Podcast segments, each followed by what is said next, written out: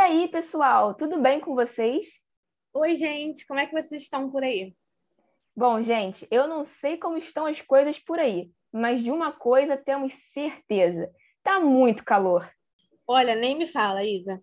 O verão veio com tudo esse ano. E com ele, as idas à praia, as piscinas, banhos de mangueira. Tá, mas o que isso tem a ver com o nosso tema de hoje?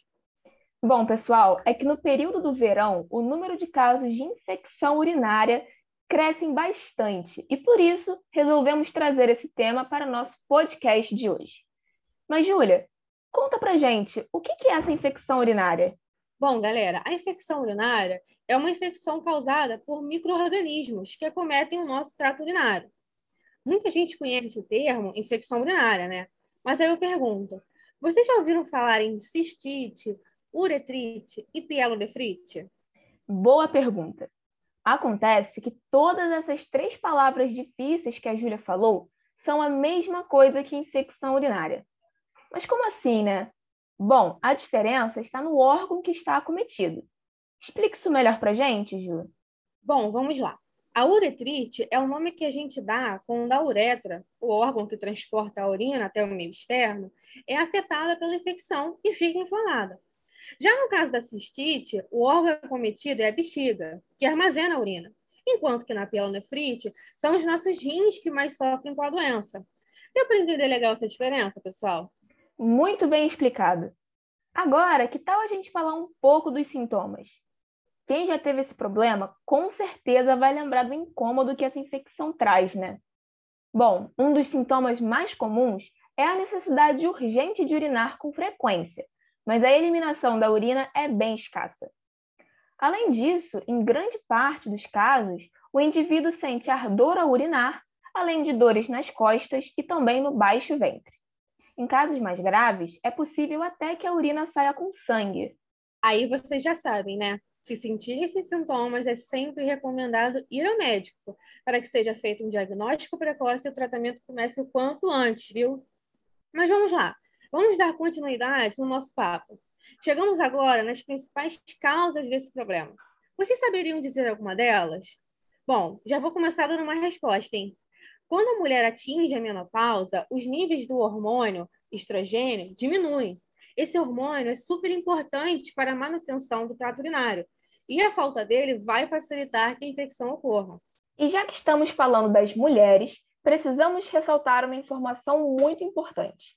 A anatomia feminina é um fator que facilita essa infecção, já que a uretra da mulher, né, além de ser mais curtinha que a do homem, está mais próxima do ânus, favorecendo mais ainda a passagem de microrganismos para essa região. O microorganismo mais comum que causa essa doença é a bactéria Escherichia coli, que já está presente no nosso intestino.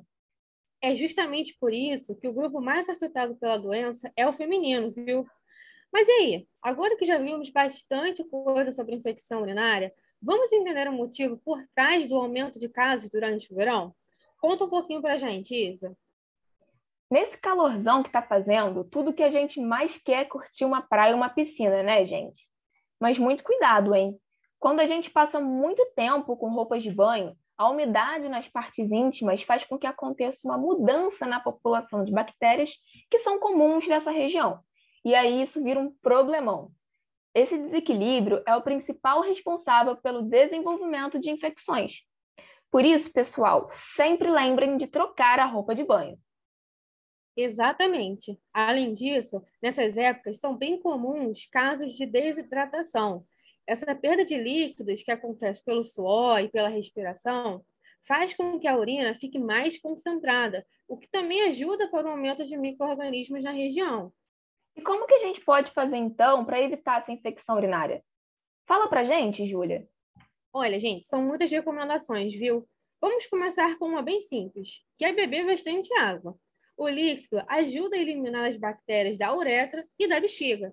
Além disso, é muito importante urinar com frequência e também sempre urine após relações sexuais, viu? Isso mesmo, gente. Outra coisa muito importante é estarmos sempre atentos à higiene, ok? Devemos manter sempre limpas as regiões da vulva e do ânus. Mas cuidado para não exagerar, viu, pessoal? o excesso da lavagem também pode desequilibrar aquela quantidade de bactérias que a gente já mencionou antes. E isso prejudica a proteção da região. Boa, Isa. Equilíbrio sempre, viu, gente? E a última dica que vamos falar para fechar com chave de ouro nosso podcast não vai te ajudar apenas na defesa contra a infecção urinária, mas também contra outros diversos problemas de saúde. A recomendação é suspender o uso de tabaco, álcool e temperos fortes. Isso porque essas substâncias irritam bastante o nosso trato urinário, facilitando o ataque de micro-organismos. Falou tudo, Júlia. Bem importante seguir essas dicas, hein, gente? Temos sempre que prezar pela nossa saúde, ainda mais em uma época de pandemia. Estar dentro de um hospital é o que a gente menos quer nesse momento, né? Exatamente, viu? Vamos redobrar nossa atenção, galera. Bom, pessoal, esse foi o nosso tema de hoje e esperamos muito que tenha sido uma conversa legal com vocês. Agradecemos muito pela atenção. Isso mesmo. E quaisquer dúvidas, estamos disponíveis para saná-las, hein? Podem entrar em contato através das nossas redes sociais. Com certeza, gente. E até semana que vem.